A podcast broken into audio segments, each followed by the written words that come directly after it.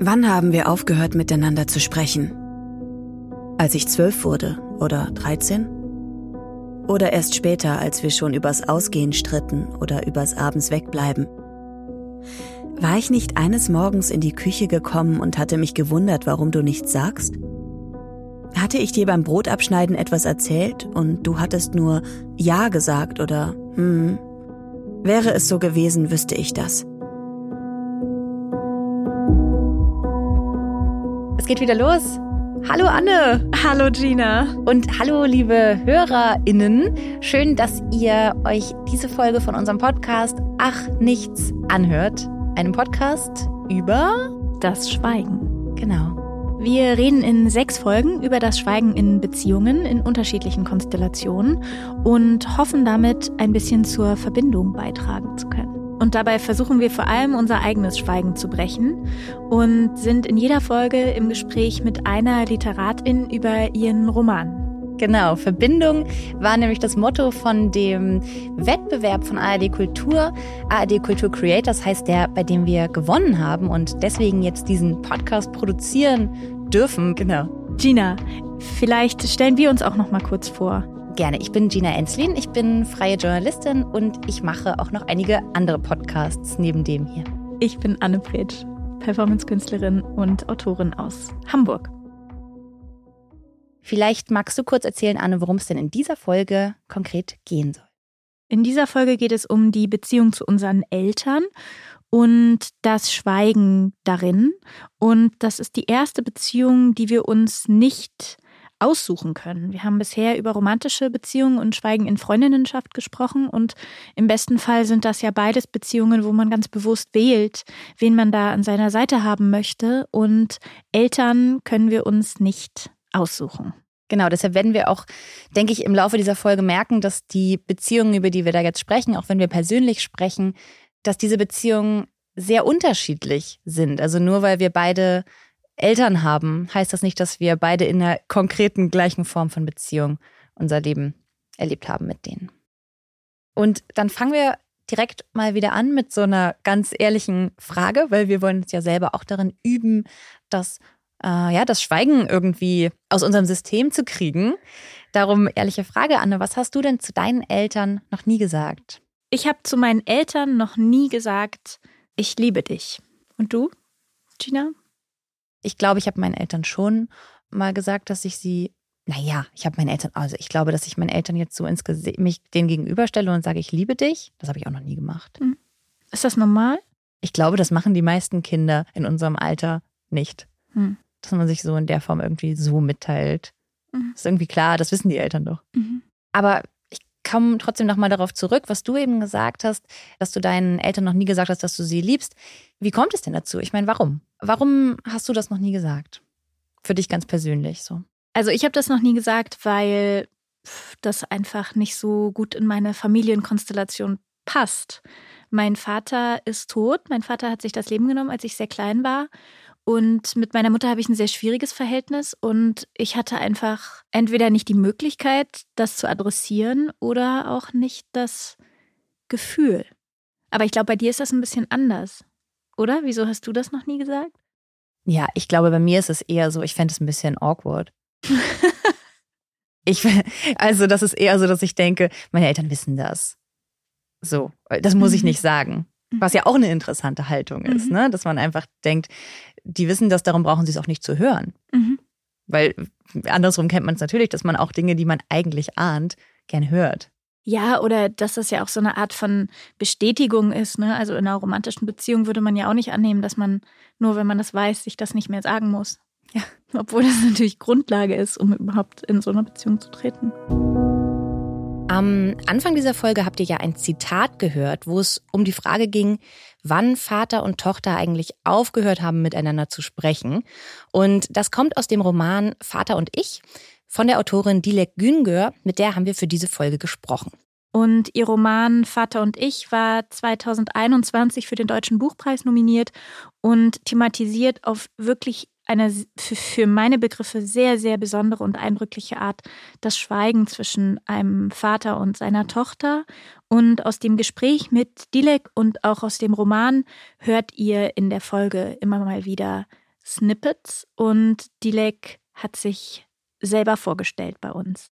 Ich bin Dilek Günger, ich bin Schriftstellerin und ich habe den Roman Vater und ich geschrieben. Der ist letzten Sommer erschienen und bei Vater und ich geht es um eine, ja, es ist eine Vater-Tochter-Geschichte. Ipek fährt als erwachsene Frau zu ihrem Vater, der über ein längeres Wochenende allein ist. Die Mutter ist verreist und Ipek und ihr Vater waren einander sehr eng, als Ipek klein war, auch körperlich sehr eng. Und diese Nähe, diese körperliche Nähe ist ihnen abhanden gekommen und mit der körperlichen Nähe auch so eine sprachliche Nähe. Und naja, die Beziehung ist mittlerweile ganz, nicht kühl, aber distanziert. Und Ipek möchte einfach wissen, an diesem Wochenende kann man das wieder so machen wie früher und kann man diese Nähe wieder aufnehmen. Genau, und wir wollten von Dilek Günger direkt am Anfang mal wissen, was das Schweigen eigentlich so für ein Gefühl ist gerade in dieser Beziehung zwischen Eltern und Kindern, Vater und Tochter. Wie fühlt sich das an? Welche, welchen Raum nimmt das ein? Also mit meinem wirklichen Vater schweige ich ja auch. Und wenn ich manchmal in Situationen bin, wo ich mit dem Auto fahre, denke ich, okay, wie ist denn das Schweigen? Wir sprechen jetzt nicht. Ist das schlimm? Wie fühlt sich das an? Bedrängt mich das oder ist es okay? Oder darf ich jetzt einfach meinen Gedanken nachhängen und zum Fenster rausgucken und denkt er auch irgendwas und denkt er gar nicht daran, dass wir schweigen? Also ich versuche das irgendwie so ein bisschen zu erspüren. Wie fühlt sich das eigentlich an? Ähm, wir kennen, glaube ich, alle dieses unangenehme Schweigen, wenn man nicht so richtig weiß, wie das Gespräch weiterführen oder wie eins beginnen. Ich wollte die IPEC in diese Situation führen, wie ist das in der Küche zu stehen? Und man spricht nicht miteinander, dann fangen sie eben an, auf ihre Art miteinander zu sprechen, indem sie gemeinsam Einkäufe einräumen. Und dann gibt er ihr was aus dem Korb und sie nimmt es und sie legt es in den Kühlschrank und ist eigentlich total überflüssig, weil das sind irgendwie drei, vier Einkäufe, das hätte er auch ganz easy selber geschafft, aber dann machen wir es halt zusammen oder wir kochen dann halt zusammen oder wir essen zusammen oder wir gucken zusammen zum Fenster raus. Also dann muss man andere Wege finden des Miteinander Sprechens und des Zusammenseins. Und was man daran ja merkt, äh, an dem, was wir gerade gehört haben, ist, dass diese Beziehung zwischen Eltern und Kind ja auch was ganz viel Routiniertes an sich hat. Also es gibt ganz viel wiederkehrende Situationen, auch gerade mit diesen im, im Auto sitzen oder Eltern holen einen irgendwo ab. Oder also für mich ist es auf jeden Fall so. Ähm, dass es also so eine sehr ähm, durch diese extrem lange Eingespieltheit extrem viel Wiederkehrendes hat und vielleicht gar nicht diese großen Momente, sondern dass es eben eine Alltags, ganz, ganz starke Alltagsbeziehung ist. Genau, und was macht die vielleicht auch später aus, wenn diese Alltagsmomente vorbei sind, wenn man ausgezogen ist als Kind, wenn man eben nicht mehr irgendwo hingebracht wird und das Essen nicht mehr gekocht bekommt oder wie auch immer, sondern wenn man auf einmal erwachsen ist und sich das Verhältnis auch räumlich distanziert. Was verändert sich da in der Kommunikation, im Gespräch, wo vielleicht man früher viel ungefilterter Bedürfnisse und Gefühle geäußert hat, weil dafür sind Eltern ja da? Behalten wir vielleicht, ich auf jeden Fall, mit der Zeit viel mehr Dinge für uns, oder?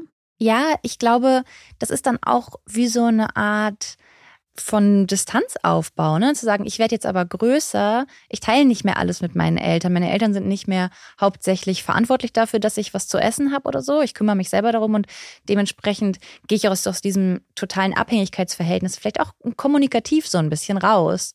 Als Kind hat man eigentlich einen ganz anderen und ganz nahen Umgang mit den Eltern und spricht auf eine bestimmte Art und Weise miteinander, weil man auch zusammen wohnt und solche Dinge. Und das ändert sich über die Zeit und gleichzeitig ist es dann vielleicht gar nicht so klar auszumachen, wann diese Distanz wo eingetreten ist. Und das beschreibt Dilek Günge auch sehr gut in ihrem Roman. Wann haben wir aufgehört, miteinander zu sprechen? Als ich zwölf wurde oder dreizehn? Oder erst später, als wir schon übers Ausgehen stritten oder übers Abends wegbleiben. War ich nicht eines Morgens in die Küche gekommen und hatte mich gewundert, warum du nichts sagst? Hatte ich dir beim Brotabschneiden etwas erzählt und du hattest nur Ja gesagt oder hm oder nichts? Wäre es so gewesen, wüsste ich das. Ich würde mich an den genauen Tag, an den Moment erinnern, daran, was es an dem Morgen zum Frühstück gab was du tatst, welches Hemd du trugst, wohin du sahst und wohin ich sah. Ob ich meinen Satz wiederholte oder nur dachte, ich hätte etwas falsch gemacht.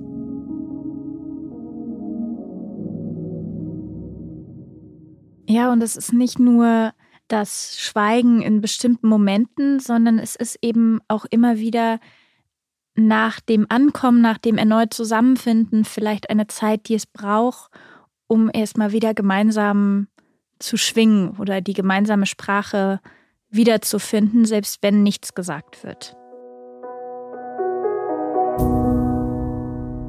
Unsere Eltern schweigen uns gegenüber manchmal. Ich weiß nicht genau warum. Vielleicht wissen sie nicht genau, was sie sagen sollen. Vielleicht ist es eine gemeinsame Sprache, die schon gefunden ist. Eine Sprache, die, wie wir vorhin gesagt haben, viel mehr auf Alltäglichkeit, vielleicht auch auf körperlicher Nähe beruht. Und ab einem gewissen Alter frage ich mich auch, wie gut die Ratschläge oder die Gespräche, die ich mit meinen Eltern führen kann, noch sind oder sind, im Gegensatz jetzt zu Austausch mit Freundinnen. Und für mich hat es manchmal etwas damit zu tun, dass ich das Gefühl habe, ich lebe in einer ganz anderen Realität als meine Mutter. Also ich habe ein ganz anderes Vokabular, ich bin in anderen Diskursen unterwegs. Meine Mutter ist Medizinerin, ich bin Geisteswissenschaftlerin, ich mache Theater. Also ich benutze Begriffe, die mit denen sie gar nicht unbedingt umgeht, so in, ihren, in ihrem Alltag. Und dass da manchmal das, was mich beschäftigt, gar nicht das ist, was sie beschäftigt und andersrum. Und dass die Begegnungen darin dazu führen können, sehr konfliktbehaftet sein könnte. Und dass ich darauf oft keine Lust habe und das Gefühl habe, dass das so ein Grund sein kann, warum wir auch manchmal über alltägliche Sachen, die mich so umtreiben, gar nicht sprechen oder wieso sie das Gespräch auch nicht beginnt, ne? wieso sie das nicht initiiert, weil ich das Gefühl habe, manchmal fehlt ihr auch das Vokabular. Eine Anekdote, die mir dazu einfällt, also ich würde erstmal kurz den Raum aufmachen und auch sagen, zu meiner Familienkonstellation, ich spreche sehr viel mit meinen Eltern. Ich habe dieses Thema Schweigen, ähm, ist für mich nicht so sehr ans, an den persönlichen Austausch geknüpft. Ich erzähle meinen Eltern total viel, die wissen ganz viel von mir und ich weiß auch ganz viel von denen. Und trotzdem ist mir dazu eine sehr passende Anekdote eingefallen, die das nur so ganz im ganz Kleinen irgendwie greifbarer macht. Ich war mit meinem Vater und meiner Schwester so ein paar Tage unterwegs und meine Schwester hat viel erzählt in den Tagen und hat oft das Wort random ist ja nicht mal mehr so besonders jugendsprachlich, ehrlich gesagt, so das Wort random benutzt. Also ja, ah, das war total random und der Typ war ganz random. Und so erzählt die ganze Zeit so in diesem bisschen, äh, in dieser etwas moderneren Sprache. Und das hat drei Tage gedauert, bis mein Vater gefragt hat, was heißt eigentlich random? Und ich finde, das zeigt so viel, weil man denkt, wow, du wusstest jetzt drei Tage eigentlich basically die halbe Zeit nicht, wie irgendwas bewertet wird, worüber wir sprechen, weil dir ein Wort gefehlt hat. Du hast aber auch drei Tage jetzt gewartet, um zu fragen, weil das natürlich auch unangenehm ist wahrscheinlich und weil man vielleicht auch denkt, vielleicht finde ich es irgendwann heraus oder vielleicht ist es nicht so wichtig. Und in dem Moment dachte ich so, ey, du hättest einfach kurz direkt fragen können. Und gleichzeitig verstehe ich es auch total, weil das ist ja auch eine, irgendwie, ja, es ist halt auch ein bisschen unangenehm. Und das finde ich ist so ein, ist mir so krass in Erinnerung geblieben, weil ich dachte, ey, die, es gibt schon so kleine, kleine Markierungen, an denen auf einmal so auffällt, boah, wir sprechen nicht die gleiche Sprache. Es braucht so eine Art von Vermittlung oder so eine Art von Zurückkommen und so einchecken beim anderen. Ist das, hast du das verstanden? Wird dir das klar, was ich gerade erzähle? Hast du die, kannst du die Referenzen und das Vokabular verstehen? Und das finde ich echt irre. Und das brauchst ja eigentlich immer. Also mit Freundinnen oder so checke ich ja auch gegen. Hast du verstanden, was ich dir gerade gesagt habe? Also es ist ja eigentlich Teil einer, einer ganz klaren Kommunikationsstruktur. Und ich habe aber das Gefühl, mit Eltern machen wir das seltener, weil wir davon ausgehen, dass sie uns eben ohne Worte auch verstehen, weil das mal so funktioniert hat. Und zu diesen Unterschieden, die über die Zeit entstehen und sich immer weiter entwickeln, dazu hören wir jetzt nochmal eine kurze Anekdote von Dilek Güngör. Da fällt mir eine Szene ein. Ich hatte mal irgendwie bei meinen Eltern irgendwie englisches Radio gehört. Und dann kam mein Vater rein und dann dachte ich, ich möchte es gern weiterhören, aber ich dachte, das gehört sich nicht, das weiterzuhören, wenn er kein Englisch kann. Also als würde ich ihm quasi so unter die Nase reiben. Ich fand, das, das hatte irgendwas Ungehöriges. Und dann habe ich es ausgemacht und dachte ich, wieso kann ich, vielleicht interessiert sie noch gar nicht, vielleicht ist es auch völlig okay, dass ich das höre. Aber ich dachte, ich darf nicht mehr können als er. Und ich darf nicht mehr wissen als er. Und ich darf nicht etwas können, was er nicht kann. Und das, das sind, glaube ich, so diese Rollen, wo wir denken, wir müssen Kind bleiben. Und wir dürfen nicht in irgendetwas besser sein als die Eltern. Und ich glaube, dieses, ich könnte dich zum Sprechen bringen, wenn ich wollte, klingt auch schon so grausam. Also was Dilek Güngö hier beschreibt, ist, dass wenn wir jetzt also mit unseren ganzen neu gelernten Kommunikationsskills, vielleicht mit einer höheren Bildung und so weiter zurück zu unseren Eltern kommen, dass es dann so eine Art Rollenverwirrung gibt, die eben auch wieder für Stille und Schweigen sorgt. Und ich finde das sehr nachvollziehbar. Ich glaube, für mich persönlich ist es ein bisschen anders. Für mich ist diese Kommunikationslücke gar nicht so sehr durch Unverständnis oder durch so eine Distanz geprägt oder also durch so eine inhaltliche Entfernung geprägt, sondern eher durch eine erwachsene Distanzierung, die ich sozusagen selber vorgenommen habe. Ja, und vielleicht ist ja jetzt aber auch ein Punkt, wo man diese Phase der Abgrenzung ein bisschen überwunden hat, ne? Und wo so diese Frage von, aha, also wo so dieses egozentrierte, irgendwie können meine Eltern mich verstehen und können die mich sehen und ich muss Freiheit und ich muss Nähe und wo diese ganzen Aushandlungen für mich zumindest ein bisschen abklingen. Und dann auch wiederum Platz ist für eine ganz andere Frage von der anderen Seite, nämlich kann ich überhaupt meine Mutter verstehen oder kann ich meinen Vater verstehen? Und ich muss sagen, ich kann die Lebensrealität meiner Mutter, glaube ich, überhaupt nicht fassen. Also meine Mutter ist in der DDR groß geworden. Meine Mutter hat Eltern mit einem schweren Kriegstrauma. Also ich glaube, ich kann mir gar nicht vorstellen, welches Schweigen auch noch in der Generation lebendig war und wie viel, viel mehr als bei mir, die jetzt auch schon viele Jahre in Therapie ist und die tolle Freundinnen hat und die sich so neue Räume eröffnet für die Arbeit durch das Studium und so, wie viel mehr Schweigen da noch gehalten werden musste die Lebensrealität meines Vaters, die kann ich auch nicht so gut rekonstruieren, weil ich ihn einfach nicht kannte. Aber ich kann verstehen, dass diese Zeit und auch diese Familie und auch der Schmerz, mit dem man da vielleicht alleine gelassen wurde, dass das dazu führt, dass man sagt, ich, ich kann hier auf der Erde nicht mehr weitermachen. Ja. Ja. Ja, was ich da noch denke, also auch zu diesem Generationenaspekt, den du ansprichst, ist, dass man glaube ich, also wenn man jetzt so wie wir und total hyped auf Kommunikation ist und diesen Podcast macht und so, dass man vielleicht echt auch manchmal aus dem Blick verliert, wie viel, also wie viel auch schon geleistet wurde, auch in den Generationen unserer mhm. Eltern, Schweigen abzubauen. Also dass die aus einem noch viel größeren Schweigen kommen und auch aus nochmal einem viel größeren, aus Gener Elterngenerationen, die den Krieg erlebt haben. Oder also dass davor noch ein Krieg, also dass da natürlich auch ganz, ganz viel mitgegeben wurde, was erstmal irgendwie abgebaut, aufgelöst, vielleicht auch einfach nicht besprochen werden kann mit den Mitteln, die einem zur Verfügung stehen.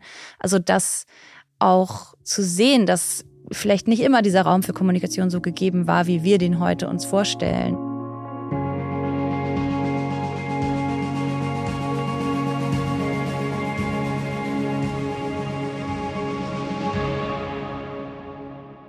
Das waren so die Ach-Nichts-Momente in der Eltern-Kind-Beziehung. Und ich glaube aber für mich hat mein Vater darin nochmal so eine sehr besondere Rolle, weil das Schweigen einfach so präsent ist in der Beziehung zu ihm.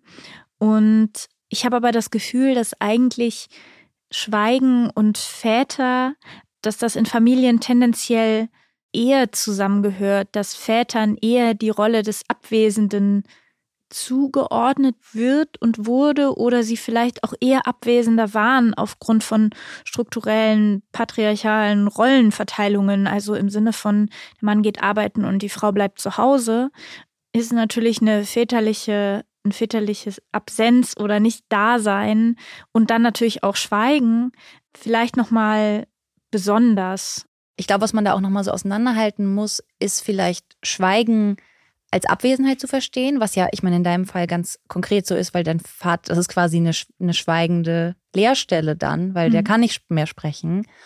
Und es gibt ja aber auch die, sozusagen die, die Situation, in der man zusammenkommt und trotzdem nicht spricht. Und ich glaube, bei Vätern in so einem patriarchalen Modell entwickelt sich es einfach schnell, weil die sind halt irgendwie in Arbeitskontexten eingebunden, sind eher nicht da, Mütter sind eher mehr. Das heißt, zwischen Müttern und Kindern gibt es vielleicht mehr eine Routine zu sprechen generell im Austausch zu sein. Und die Väter sind dem so ein bisschen vorgelagert und bleiben mhm. dadurch eben auch in so einer etwas, häufig in so einer etwas abständigeren Position mhm. den Kindern gegenüber.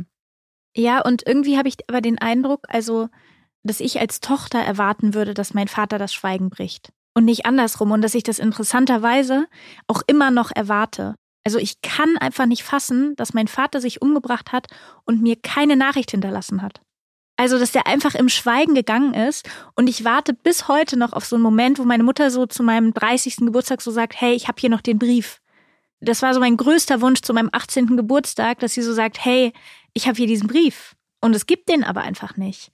Und das ist krass, weil ich habe meinem Vater auch nie einen Brief geschrieben. Also ich könnte ja sozusagen auch das Schweigen brechen. Aber irgendwie erwarte ich dass er das macht. Und ich will aber auch über andere Wege gar nicht diese Kommunikation aufmachen. Also ich will nicht meine Mutter über ihn fragen oder so, weil ich das Gefühl habe, dass das dann sehr subjektiv und beeinflusst auch ist. Ich glaube, das passiert oft bei Halbwaisen oder auch bei Scheidungskindern, auch bei Waisenkindern, dass diese Art von Beeinflussung, wenn Sachen über die Eltern oder über die Geschwister ausgetragen werden, die man nicht so richtig selber mit der Person besprechen kann aus irgendeinem Grund, dass das oft sehr gefärbt ist und dass ich persönlich dann das Schweigen angenehmer finde oder das Nichtwissen oder den Raum von Imagination und Fantasie, als jetzt irgendwas zu erfahren und es nicht überprüfen zu können. Und was natürlich auch passiert zu diesem Gefärbten, wenn man jetzt sagt, man ist in einer Familienkonstellation, wo Vater und Mutter da sind und Kinder, dass natürlich über die sozusagen die die Stränge von Kommunikation, die es gibt und die Stränge von Schweigen, die es gibt, immer auch irgendeine Färbung entsteht. Sowas wie die Kinder und die Mutter sind ein mhm. Team. Mhm. Und der Vater ist nicht so sehr das Team, weil der Kommunikationsstrang nicht so dick ist oder nicht so oft benutzt wird. Und dass das wie so ein Netz ist, was aber so total unterschiedlich verstärkt wird immer weiter und daran immer weiter so gewebt wird, das finde ich irgendwie in der Vorstellung total berührend und auch für diese Vaterrolle sehr schwierig. Total, weil ja dann irgendwann auch einfach der Platz geschlossen wird. Ne? Also es gibt dann sozusagen ein Leben, was völlig ohne den Vater funktioniert. Genau, also ich spreche natürlich aus meiner Position, sozusagen aus meinem hm. Aufwachsen mit Vater und Mutter. Das muss überhaupt nicht so definiert sein. Aber wenn wir über Väter sprechen, ist es, glaube ich, schon interessant, sich das in so einem ganz patriarchal geprägten hm. Rollenverhältnis anzuschauen, weil dieser Vorwurf, die Väter würden sich rausziehen, glaube ich, auch damit zu tun hat, dass das Netz, was sie drin hält, teilweise manchmal gar nicht so stark ist. Mhm. mhm. So, dass man nicht sie reinzieht. Mhm. Okay, das klingt ja jetzt so ein bisschen so, als wären die Väter eigentlich immer außen vor. Dilek Güngör hat aber gesagt, dass wir doch auch im Schweigen etwas kommunizieren können. Und das hat sie gesagt, als wir sie gefragt haben, welche Funktion das Schweigen zwischen der Protagonistin und ihrem Vater eigentlich im Roman hat. Ob es eine Funktion hat, kann ich gar nicht sagen, aber es ist, es ist einfach eine Tatsache und sie leben damit und sie versucht an diesem Wochenende, glaube ich, so viel Nähe und Wärme und Zärtlichkeit in dieses Schweigen, das Schweigen damit so zu füllen, dass es eben durch die Wortlosigkeit hindurch trotzdem zu spüren ist und dass es da ist und dass der Vater trotzdem merkt, wie nah sie sich eigentlich sind und wie nah sie sich ihm fühlt, ohne dass sie es sagen muss.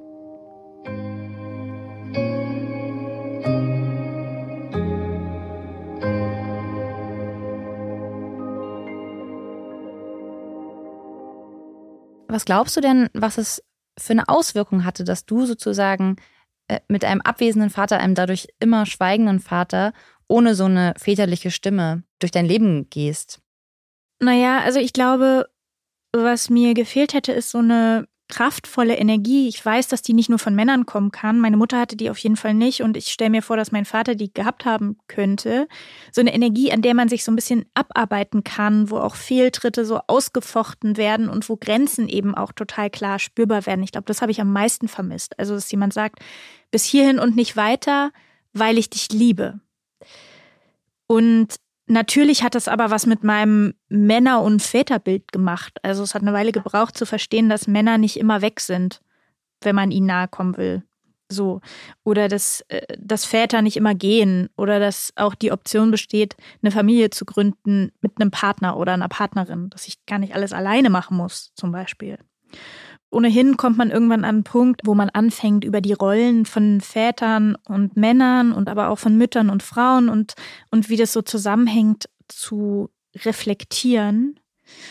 Und trotzdem glaube ich, dass das Schweigen der Väter als ein Schweigen der Männer immer noch eine richtig, richtig große patriarchale Wunde ist, die uns alle schmerzt. Und Bell Hooks schreibt dazu, und das finde ich einen total schönes Zitat, dass das Schweigen, das uns Frauen, Mädchen und Jungen eint, das Schweigen über Männer ist. Also das Schweigen darüber, wie sehr wir die vielleicht auch vermissen. Und das habe ich zum Beispiel meinem Vater auch nie gesagt. Ich vermisse dich. Wo du gerade über diese Rollenverteilung gesprochen hast, glaube ich, dass es eben auch andersrum so ist, dass zum Beispiel mein Vater, der kann das auf jeden Fall, der kann diesen Kommunikationsraum auf jeden Fall offen halten mhm. und dass da eher ich dann manchmal denke oder ich solchen mhm. sehr merkwürdigen Rollenvorstellungen anhänge und so denke, oh, warum kann er nicht einfach mir mal auf den Rücken schlagen und wir gehen in die Kneipe und dann also gucken wir Fußball. Das könnte er sicherlich auch. So, ne? Aber ich, also das dann auch diese Vorstellung von, was will man denn von einem Vater, mhm. auch sehr geprägt ist von, von solchen Bildern. Und das finde ich auch irgendwie noch einen interessanten Aspekt in dieser ganzen Konstruktion eines schweigenden Vaters, dass man sie manchmal auch selber so mitkonstruiert. Voll, das ist ja total Teil des Systems, ne? Also, dass wir immer sagen, wir wünschen uns das und gleichzeitig aber ja selber unseren eigenen Sexismus irgendwie dann umlernen müssen. So, und dann hat man auf einmal so einen tollen Papa wie deinen, der halt ganz viel redet und ganz viel Emotionen teilt und ganz viel Raum hat auch für Emotionen und ist damit vielleicht dann auch beschäftigt, erstmal in der einen oder anderen Weise. Ja. Genau, und dann gibt es natürlich noch sozusagen die Mütter, mhm. die einfach auch viel Raum einnehmen in vielen Familienkonstellationen und damit den Vätern, ob sie nun sprechen oder nicht, äh, vielleicht auch manchmal ein bisschen ähm, ich will gar nicht sagen Raum nehmen in so einem, in so einem negativen Sinne, aber die einfach eine bestimmte Präsenz haben. Und das beschreibt äh, Dilek Günger in ihrem Roman auch sehr schön, finde ich.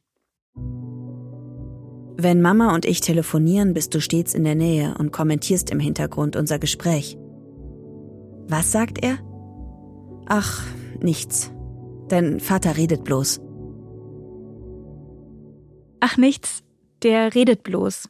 Also das ist vielleicht genau das, was du gerade beschrieben hast, dass sozusagen dem auch eine Wertigkeit abgesprochen wird oder das so abgetan wird als etwas, was eben mit der eigentlichen intensiven Beziehung zwischen Kind und Mutter, die wirklich was zu besprechen haben, nichts zu tun hat. Und ich finde, das ist so ein bisschen so aus so einer Alltagskommunikation, aber eigentlich wird daran total klar, wie ihm ein Raum abgesprochen wird ja. den er sich vielleicht wünscht, den er ja versucht, indem er im Hintergrund die ganze Zeit irgendwas sagt.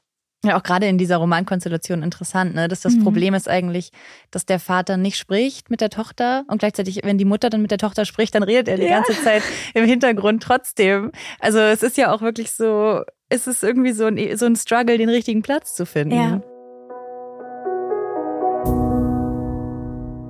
Ja, jetzt ging es ganz viel um die Frage, wie Schweigen gegenüber Eltern oder Vätern sich sozusagen begründet. Aber warum schweigen wir Kinder manchmal gegenüber unseren Eltern?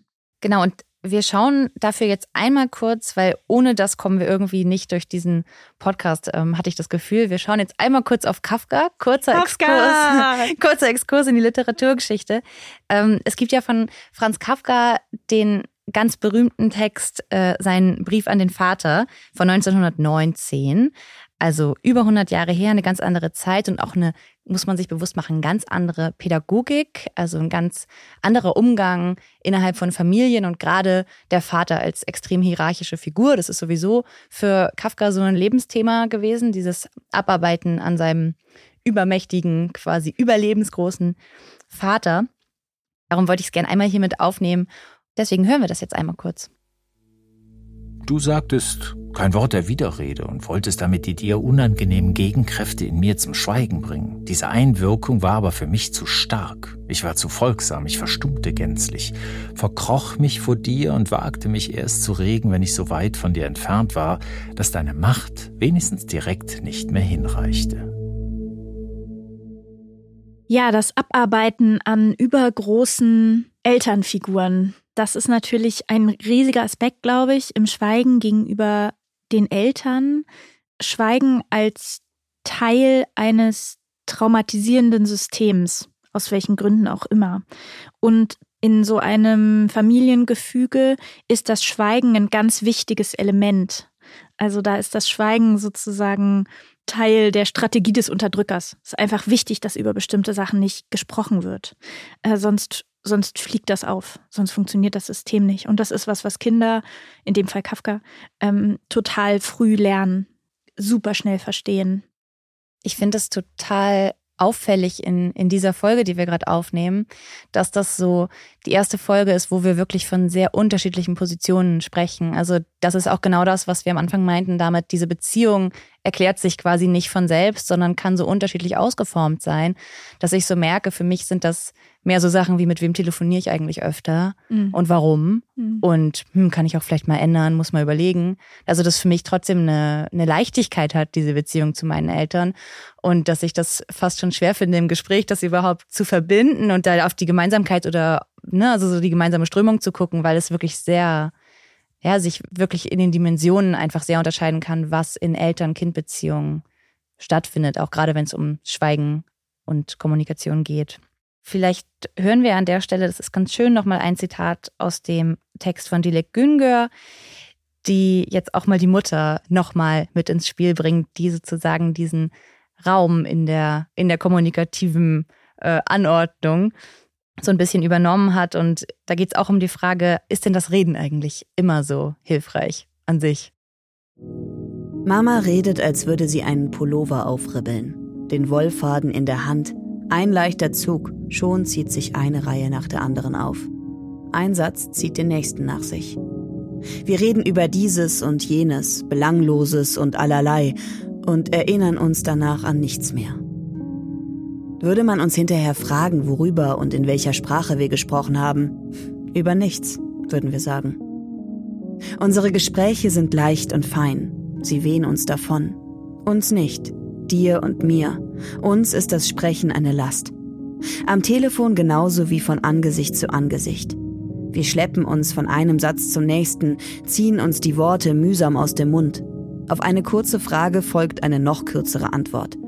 Dann eine quälende Weile nichts. Ja, jetzt haben wir viel über schmerzliches Schweigen gesprochen.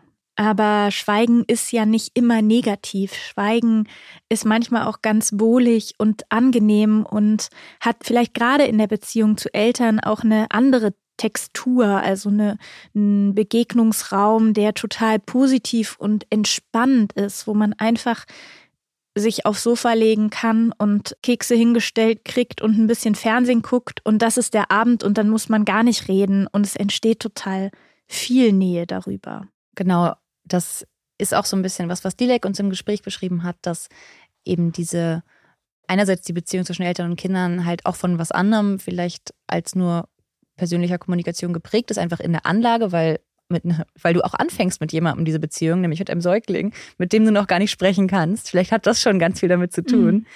ähm, wie du dein Kind kennenlernst. Ähm, und dass vielleicht auch jede, sie sagt auch, dass jede Familie dann so ein bisschen ihre eigenen Themen findet. Wenn ich so überlege, worüber sprechen wir, wenn wir so, wir sprechen sehr viel über das Jetzt, also über dieses, was, was wollen wir essen? Hast du Hunger? Ist dir kalt? Soll ich dir Blumen aus dem Garten mitgeben? Wir haben auch noch Tomaten. Möchtest du Tomaten mit nach Berlin nehmen? Also es werden, aber das ist wahrscheinlich auch wirklich unsere Familie. Jede Familie hat wahrscheinlich so ihre Themen, aber es geht eigentlich über dieses Leben im Jetzt und im Haushalt und Familie und so gar nicht so sehr darüber hinaus. Vielleicht reden wir über die nächste Reise, die jemand plant, aber es werden nie grundsätzliche Dinge besprochen, aber es wird auch nicht verschwiegen. Genau, ich glaube, die, die Kommunikationsform, die jetzt so in meiner Familie vorherrscht, die ist eigentlich sehr persönlich. Hab ich jetzt auch schon gesagt. Also wir reden total viel und auch miteinander und über unsere Themen. Und es macht eigentlich auch nicht so einen großen Unterschied, wer jetzt mit am Tisch sitzt oder nicht. Da gibt es gar nicht so eine große Barriere. Ich würde meinen Eltern wahrscheinlich auch alles sagen, so, weil ich weiß, wie sie reagieren und ich weiß, dass sie mir auch, also die, das, was ich ihnen sage, auch abnehmen und annehmen können. Aber für mich macht es trotzdem manchmal das sozusagen diese Nähe, die dadurch besteht, die noch dazu kommt, dass das ja meine Eltern sind, ist für mich dann manchmal so ein großes, also so ein großer emotionaler Raum, dass ich es, um auf den Anfang zurückzukommen, total schwer finde, meinen Eltern wirklich auch zu sagen, wie viel mir das bedeutet, weil das ist irgendwie so eine, dann doch so eine große und so wichtige Beziehung, an der so starke Gefühle hängen, dass ich, wenn ich dann so zwei, drei Tage bei meinen Eltern war, dann muss ich irgendwann weg, weil ich denke, oh Gott, denke ich die ganze Zeit nur, oh Gott, irgendwann werden die sterben, oh Gott. Also es ist mhm. wirklich ein, ein Gedanke, der mich dann so beschäftigt und der mich in eine Distanz bringt und auch in eine kommunikative Distanz manchmal bringt, zu sagen, ich jetzt, ich bin jetzt mal irgendwie raus. So, das, mhm. also ich glaube, dass das, dieser Punkt, dass man weiß, dass man sich von seinen Eltern irgendwann verabschieden muss, auch nochmal für die Beziehung und für die Art, wie wir kommunizieren und wie wir uns nah sein können oder uns eben in Distanz halten, total wichtig ist. Ja, der Tod ist ein guter Lehrer, um nochmal zu reflektieren, was will ich sagen und was hätte schon längst gesagt werden müssen. Dazu hat Dilek auch nochmal etwas ganz Tolles, wie ich finde, gesagt. Wir leben zusammen und eigentlich wissen wir so wenig übereinander. Und dann dachte ich, irgendwann ist der Moment vorbei und dann kannst du es auch nicht mehr rückgängig machen. Und ich glaube, diese Endlichkeit und das Wissen, dass eigentlich auch gar nicht so wahnsinnig viel dabei kaputt gehen kann und dass man gar nicht so viel verlieren kann, das ist, glaube ich, so dieses, dieses Unverständnis, warum es uns trotzdem so schwer fällt. Also was kann denn passieren? Eigentlich nichts.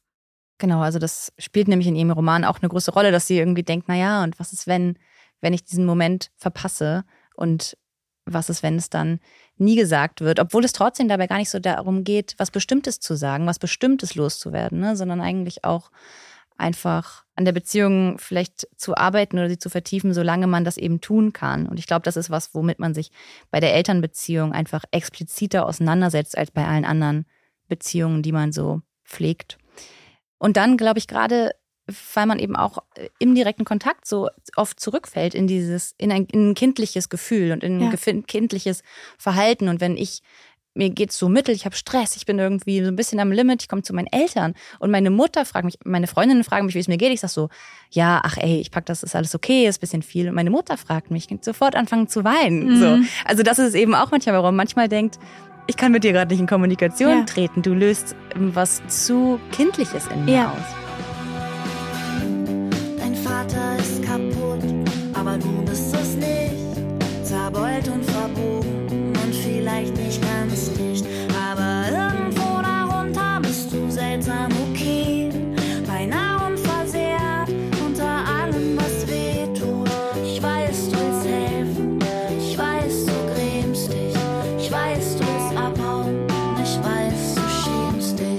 Also, wenn mich meine Mutter fragt, was los ist, dann sage ich tatsächlich sehr, sehr oft, ach nichts.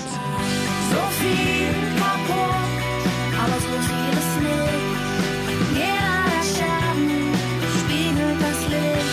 So viel kaputt, aber zwischen der Glut, zwischen Asche und Trümmer war irgendwas gut. Was ich vielleicht abschließend nach so einer ganzen Folge Reden übers Schweigen so sagen kann, ist, dass es mir immer noch total schwer fällt, das Schweigen so in den kleinen Momenten des Alltags zu überwinden und dass es sich total lohnt. Also dass es, dass, dass es mein Leben viel reicher und tiefer und gefühlvoller gemacht hat, das zu brechen. Und dass es aber auch eine sau anstrengende Arbeit ist. Dass ich jetzt irgendwie ja, seit zwölf Jahren Therapie mache und es mir immer noch schwer fällt und ich es immer noch manchmal nicht schaffe.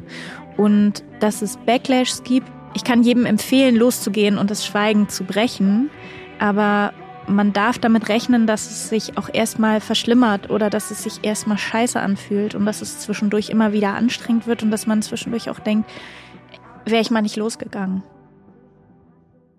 Und was man vielleicht auch mitnehmen kann aus unserem Gespräch jetzt oder für mich, denke ich, dass wenn man in die Zukunft schaut und wenn man auch überlegt, was, wie will ich denn sein, falls ich mal Kinder habe? Oder wie will ich auch sein, generell vielleicht mit kommenden Generationen? Das mhm. müssen ja auch gar nicht die eigenen Kinder sein, aber was ähm, will man in so einer Vorbildfunktion, die Eltern ja irgendwie haben, weil die dich so früh prägen, was will man mitgeben? Und da muss ich schon sagen, aus meinen Erfahrungen, dass viel Kommunikation und viel persönliche Nähe natürlich so, so eine Beziehung total krass stärkt. Ist ja auch logisch, ist ja klar.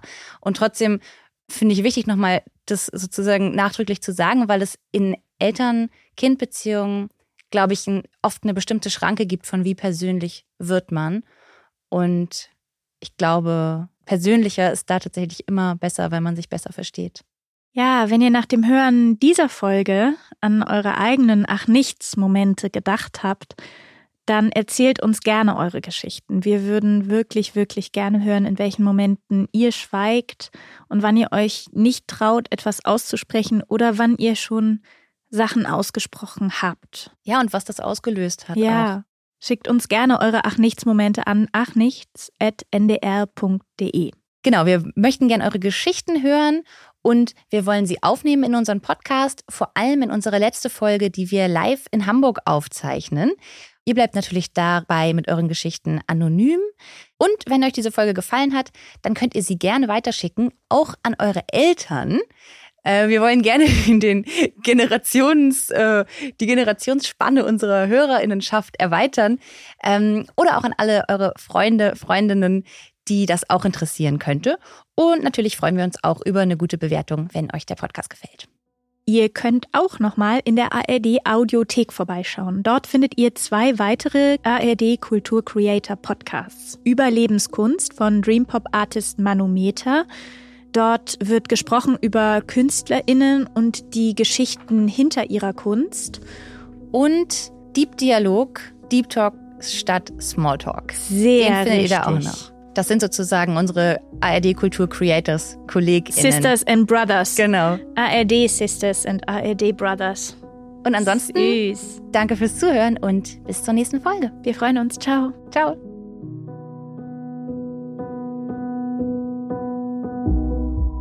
Ach, nichts. Warum wir manchmal schweigen. Ein Podcast von RRD Kultur und NDR für den Creators Wettbewerb, produziert von Stereotype Media.